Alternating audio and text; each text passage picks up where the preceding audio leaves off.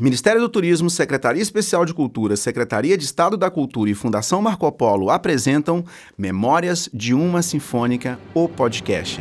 Eu sou Gilber Alonso, estarei apresentando ao longo de inúmeros episódios um convidado especial falando de suas memórias em relação à Orquestra Sinfônica de Santa Maria nesses 55 anos. Venha com a gente e curta um pouco dessa viagem ao longo do tempo. Até mais! Estamos começando mais um podcast. Meu convidado dessa vez é o professor, o maestro, trompetista, o pai de muitos músicos dessa orquestra sinfônica, professor Enio Guerra. Nós estamos muito felizes com a sua presença, professor. Sabemos da sua história e de todo um legado construído ao longo desses mais de 30 anos de dedicação ao curso de música da Universidade Federal de Santa Maria e também à Orquestra Sinfônica de Santa Maria, uma instituição na qual você também ajudou a construir todo esse legado. Sabemos que você foi o assistente artístico do fundador da orquestra, o Frederico Ritcher, e ele te teve ali como um assistente, uma pessoa que tão logo ele depois passou a batuta, quando se aposentou, ele passou a batuta e a direção artística da orquestra para você. Sabemos também do seu grande legado em relação à formação dos músicos que por aqui passaram, hoje muitos deles em orquestras diversas, e se formos citar nomes, nós vamos até nos perdermos, que são muitos mesmos que foram alunos seu no curso de metais aqui da Universidade Federal. E sabemos que é uma coisa muito bacana porque aqui você foi aluno, aqui você foi professor, aqui você foi maestro e queremos saber muito dessa história. Mas professor, com todos esses anos, a primeira pergunta é Quais são suas memórias em relação à Orquestra Sinfônica de Santa Maria ou em relação à orquestra como um todo? Bem, as minhas memórias da Orquestra Sinfônica são grandes realizações. E para que isso aconteça, é necessário humildade, trabalho, é, dedicação, união e doação. É, dentro disso, eu posso me referir desde o princípio que entrei na, na universidade, em 1978, e em 79 comecei a fazer parte da orquestra. Na época era uma orquestra bem pequena, tinha cerca de 12, 14 músicos e poucas cordas também. É, nesses anos todos de atividade, é, não tem é, um lugar ou uma apresentação que não traga alguma memória, alguma coisa diferente. E eu ouvi uma frase muito importante uma vez do professor Frederico, fundador da orquestra. Ele disse assim: O dia que o músico ou regente subir no palco e não sentir algo de diferente, ou uma situação diferente, ele que vai fazer outra coisa porque ele terminou como músico ou como regente, ou como instrumentista ou como solista. Portanto, a emoção a, a disposição da pessoa estar num lugar ou no outro é o que faz com que um grupo vá adiante. Então, as minhas memórias, eu não posso dizer uma especificamente, mas eu posso falar de toda a trajetória com todos os professores que eu tive, com todos os colegas músicos, com solistas, com maestros que vieram de fora então, é, dessa maneira eu, eu, começo a falar dessa, nessa primeira questão. As memórias são todas. Eu não posso excluir nenhuma. Posso até me esquecer de alguma, mas eu não, vou, é, é, assim, deixar de fora alguma coisa que eu, que eu fiz. Porque creio, eu acredito, que eu sempre trabalhei com, nesses aspectos de amizade, de tentar sempre a união, de fazer o melhor de mim naquele, naquilo que eu estava fazendo. Posso não ter sido um, um bom músico, posso não ter sido um bom maestro, mas enquanto estava na frente, eu estava fazendo o possível para que o grupo fizesse o melhor dele. Professor Enio, nós sabemos também que você tem uma história muito bacana como trompetista, no momento em que, em que tínhamos, acho que poucos músicos de trompete, e uma história bem bacana ser construída em toda essa região no interior do estado do Rio Grande do Sul. E uma coisa de, de se questionar bastante, porque a música militar, mesmo ser muito presente, muito presente em Santa Maria, Sabemos que você é aqui da cidade de Silveira Martins, se não me falha a memória, e a questão é como que a música iniciou na sua vida, que é uma família 100% musical, onde todos os, os, as suas sobrinhas, sua filha, seus irmãos e toda a família musical. Como é que a, a, a música começou na vida do Enio Guerra? Bem, a música entrou na minha vida com o meu pai. Meu pai era clarinetista, músico militar, e ele dirigia um coro em Silveira Martins. Então, na, na época eu tinha 12, 13 anos e tinha um rapaz que tocava trompete. Ele se casou e foi embora, deixou o trompete comigo, me passou as posições numa folha de papel, numa folhinha, e disse: Você sopra dessa maneira e te vira.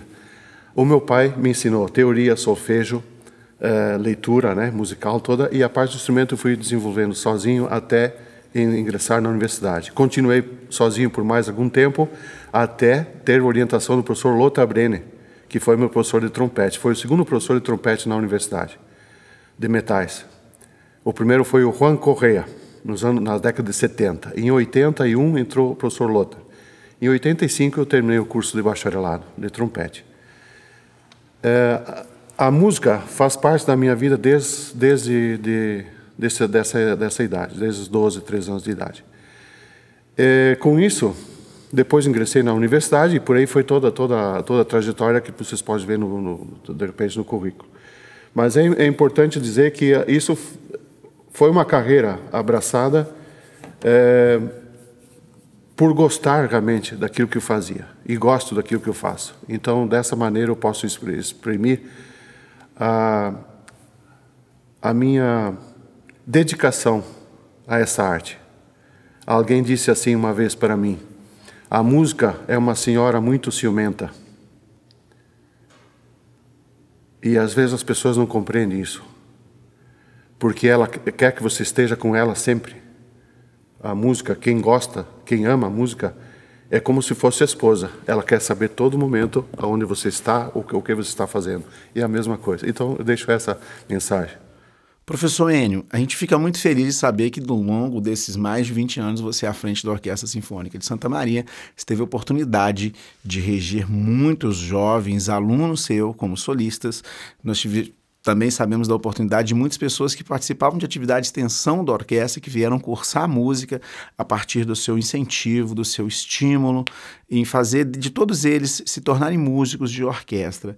Ao seu ver, qual é a importância para um músico, para um solista, para um aluno de música, para um estudante de música, tocar numa orquestra sinfônica e até mesmo desenvolver as atividades dentro de uma orquestra sinfônica? No seu ponto de vista, qual é essa importância da orquestra escola para esse estudante de música, para esse músico e até mesmo para esse solista tocar com uma orquestra? Bom, a participação dos alunos de música numa orquestra é fundamental, é essencial a vivência que ele adquire no conjunto, no repertório, nos estilos, não, não existe outra maneira a não ser de participar de uma orquestra. Seja uma orquestra escola, seja uma orquestra semi-profissional, seja uma orquestra infantil, é fundamental que o aluno de, dos cursos de música que fazem instrumentos de orquestra participem da, de uma orquestra. Isso é a base, é a mesma coisa que um médico ir fazer uma cirurgia se ele não tiver prática. O músico que não tiver prática de orquestra, ele não vai conseguir acompanhar os outros. Outra, outra coisa muito importante, o músico tem que ser doar.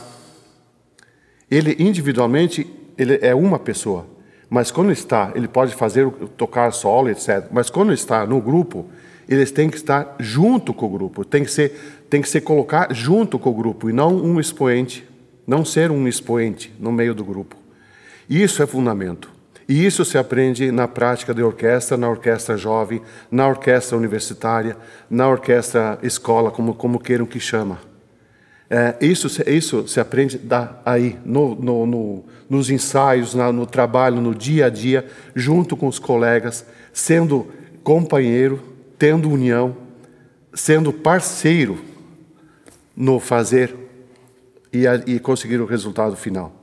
Eu gostaria de colocar uma coisa que nessa evolução da orquestra aqui da, da universidade, ela começou com poucos elementos, poucos músicos, e a maioria, ah, os poucos eram professores.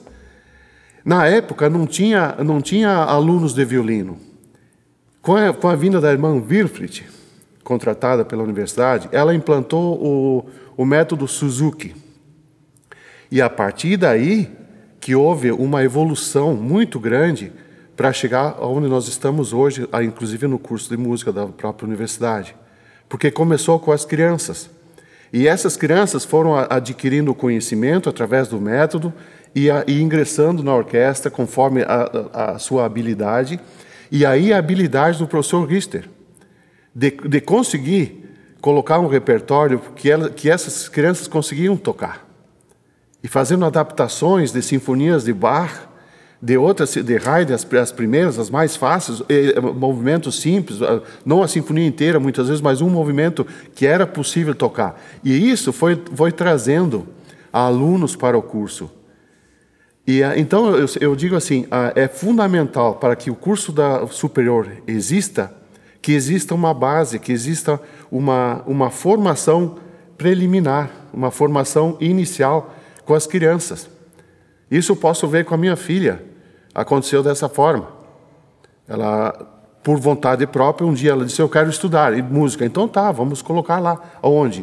Numa, num curso que possa orientar essas crianças a ter um, um início de, de carreira. Depois, se ela vai seguir, é outra situação, outro, outro, outro contexto. Mas ter a oportunidade de vivenciar o início eh, da musicalização, da, do, de, de tocar um instrumento. E isso leva a que tenha alunos na própria universidade e que, que a orquestra tenha prosseguimento, tenha continuidade.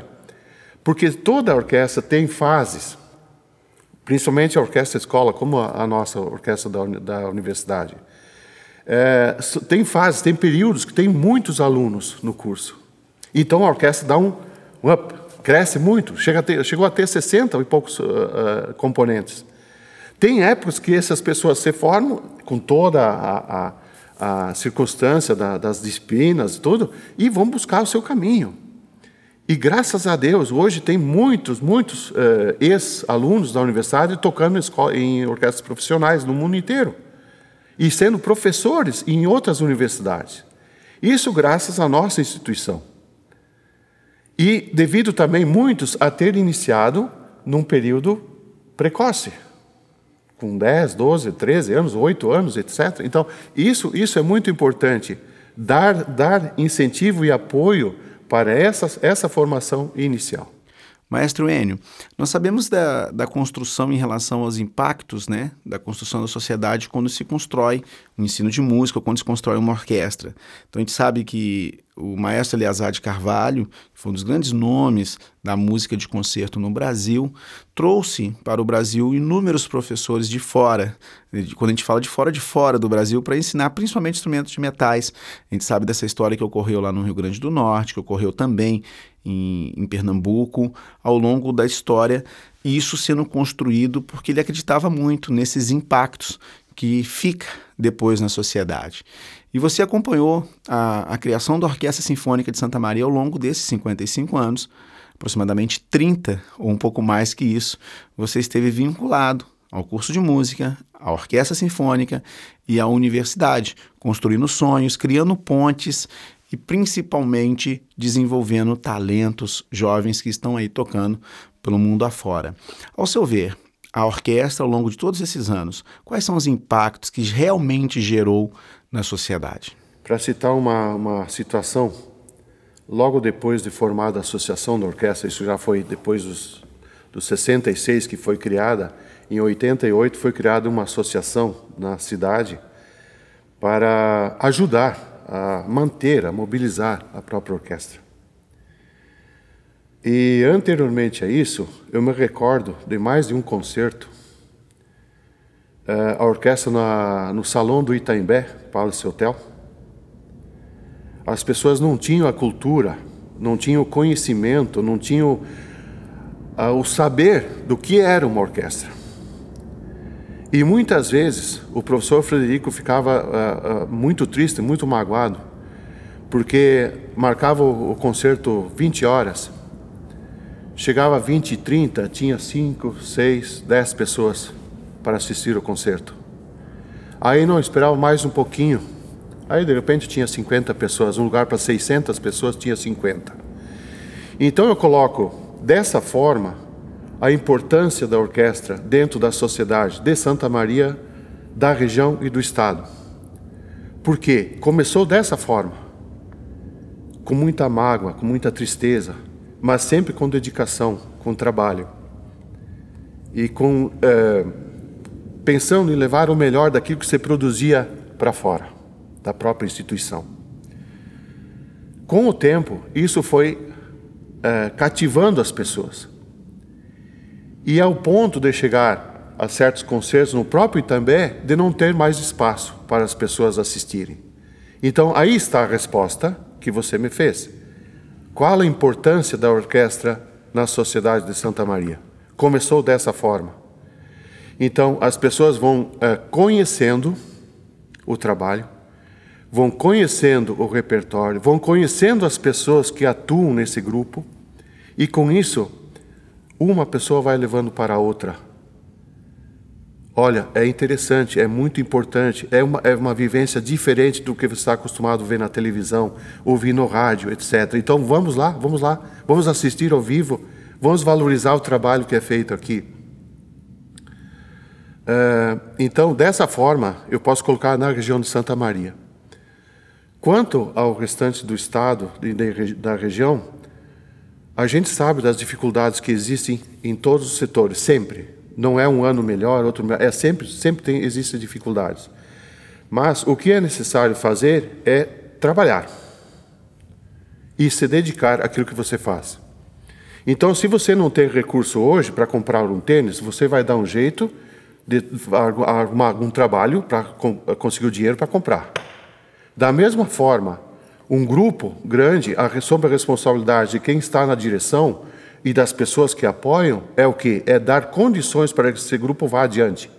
Que possa se manter, pelo menos enquanto estuda, ter uma ajuda, seja na, na, a partir das bolsas, seja a partir de, de, de, de recursos extras buscados na, em projetos de leis de incentivo que existem. No início lá não existia nada disso, lá em, na década de 80 não existia essas leis de incentivo à cultura. Elas estão aí para ser utilizadas, basta você montar um bom projeto, é, conquistar a, a, as administrações que, que dirigem, que regem essa, essas leis, para que o seu projeto tenha a, o aval e tenha o recurso que é, finalmente, do próprio povo, do próprio imposto das pessoas. Então, isso é fundamental para que um grupo como a orquestra vá adiante. Sem esses incentivos, você fica limitado aos recursos federais, aos recursos federais do ensino da, da universidade. E isso fica muito difícil você manter um grupo de 40, 50 músicos. Além disso, então por isso a importância de buscar os recursos tanto na lei do, do município, que hoje existe, na lei do estado, que hoje existe, e nas leis federais. Coisa que vem acontecendo. Teve épocas que a gente uh, chegou a fazer 30 concertos num ano, vi a média, uh, a média nos, nos, anos era em torno de 20, 22, mas com quê? Com incentivo das leis de, de, da, da, cultura, de, dos três, uh, das três regiões, né? federal, estadual e municipal. E com isso a orquestra viajou o estado inteiro. Eu creio que 90% das cidades do, do estado foram visitadas pela orquestra sempre com um público maravilhoso, um público excelente. Tem, deve ter os relatórios na, na, na, Secretaria da Orquestra que você pode, quem quiser, pode ter acesso e verificar o, o crescimento da própria orquestra aqui, tanto na cidade de Santa Maria quanto no estado. Então, isso é, é levar algo diferente para o povo, que o povo não tem acesso. As, as, mídias hoje, com exceção de uma, uma televisão, a TV Cultura, que eventualmente passa concertos, você não tem nada no, no, no canal aberto. Com isso, como é que a pessoa vai ter acesso à música erudita, à música sinfônica, se não for através de uma orquestra? No rádio não tem. Televisão, uma televisão, em todas, todos, nem sei quantos canais existem aí de televisão, mas uma ou duas, um ou dois canais passam, e não a todo tempo, um horário X. A TV Senado parece que passa um, um horário de uma hora aos domingos. Então, se não for dessa maneira da orquestra ir nas cidades, ir nesses locais, o público não tem acesso. Se não tem acesso, não tem conhecimento. Se não tem conhecimento, não dá importância. Uma coisa é consequência da outra. Quando o povo tem acesso, no caso que a gente fez eh, durante as várias, várias eh, etapas, várias fases, os concertos chamados didáticos, os concertos eh, AS Sul, os concertos eh, telefônica celular, Uh, os concertos, posso me esquecer agora, mas foram várias, várias instituições que, que ajudaram através da lei federal. Uh, a gente viajou a, essa, a essas cidades e, e, a gente via a sede, a vontade do povo assistir. E muitas vezes tinha que se tocar dois bis, três vezes a vez, de tanto o entusiasmo desse povo. Algumas vezes a gente foi é, tanto quem estava na direção da orquestra, quanto quem administrava, quanto os próprios músicos, é, foram criticados porque estavam trabalhando demais. Eu creio que depois de algum tempo, essas pessoas se deram conta do que disseram ou do que nos, nos questionaram ah, toda a profissão, se você não se dedicar, se você não trabalhar, não vai cair do céu. Você tem que trabalhar.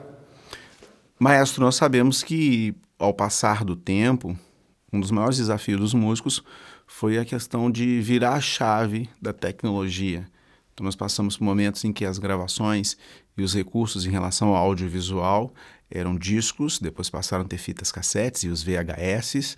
Depois tivemos aí a invenção do MP3, e aí que a compactação de arquivos ficou mais fácil na relação do CD ou até mesmo do pendrive.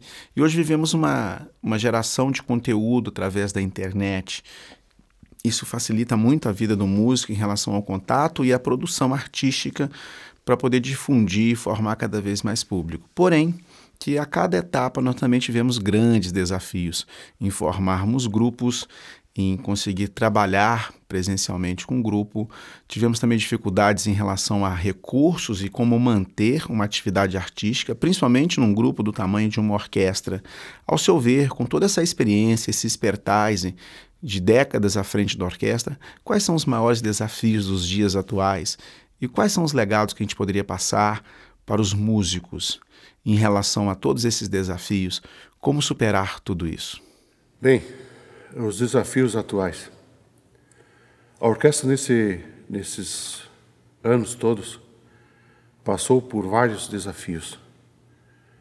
É, falta de projetos, falta de recursos, falta de transporte, muitas vezes. E hoje, o desafio é outro. Hoje o desafio é dessa porcaria dessa Covid. Mas o desafio maior é o artista não se entregar. Não baixar a cabeça e dizer que não pode fazer mais nada, que não tem mais jeito. Eu creio que a, a, a solução para isso é estudar, se dedicar, Claro, observar as coisas que são ditas para se manter com saúde, mas jamais parar. Porque o, o tempo que você para, você não recupera mais. Já passou o tempo, é o tempo, é atemporal. Não tem. Você perdeu o tempo de estudar, você perdeu o tempo de fazer as coisas, você não vai fazer mais. Ou você vai ter mais dificuldade para fazer. Então, dedicação, perseverança, e amor no que faz. Porque tudo passa. Inclusive, essa pandemia passará. E no que ela passa, estejam prontos para serem bons artistas, bons músicos e poder ganhar sua vida dignamente com a sua arte. Então, maestro, é, a pergunta é muito séria, porque para construir uma personalidade onde todos lembram com tanto carinho, com tanta emoção, muitos te vê como o paizão da orquestra, muitos também lembram da, da ideia tão familiar e tão carinhosa na qual você sempre dirigiu a todos, e todos esse, esses músicos que passaram por aqui se viram como família, é, regidos aí pelos seus gestos enquanto maestro. É, para a sua vida, a gente sabe que isso não foi tão fácil ser construído e acredito que isso vem de família e por ter uma família também muito musical. E para a sua vida, e em relação também, não somente à sua vida, mas também em relação a toda essa vida que você dedicou à orquestra, quais são os nomes que você não pode esquecer? Nomes que não podemos esquecer. Meus pais, em primeiro lugar. Meu pai Ludovico, minha mãe Maria. Na formação, é, professor Frederico Richter, professor Lothar Brenner, professor de trompete, professora Glória de Lourdes, professora Ana Maria Kliman, professora Lígia Indruziak. Essas pessoas eu não posso esquecer nunca. Foram a base da minha formação uh, na própria universidade. Tem outras pessoas que eu tive contato, mas uh, um contato menos, mais superficial, não tão profundo quanto esses. Durante todo o tempo, sendo aluno, sendo colegas como professor, é, tendo o prazer de ter, ter essas pessoas como solistas, como orientadores. A Ana Maria Clima várias vezes foi solista é, na orquestra, eu como diretor e ela como regente, ela como solista. Isso é uma coisa que me marcou muito. Ela foi minha professora e trabalhamos juntos muitas vezes. Então, é, são coisas que eu não esqueço e são, são marcantes na minha vida. Você ouviu mais um podcast Memórias de uma Sinfônica. Espero que você tenha gostado desse conteúdo e quero fazer um pedido muito especial. Compartilhe com as pessoas que você conhece, que acreditamos que essa informação possa ser muito relevante às pessoas da nossa volta. Siga a gente também nas nossas redes sociais, no Instagram, no Facebook ou no nosso site, memoriasdeuma-sinfônica.com. Até o próximo conteúdo, até o próximo podcast, até o próximo vídeo. Um forte abraço. Tchau, tchau.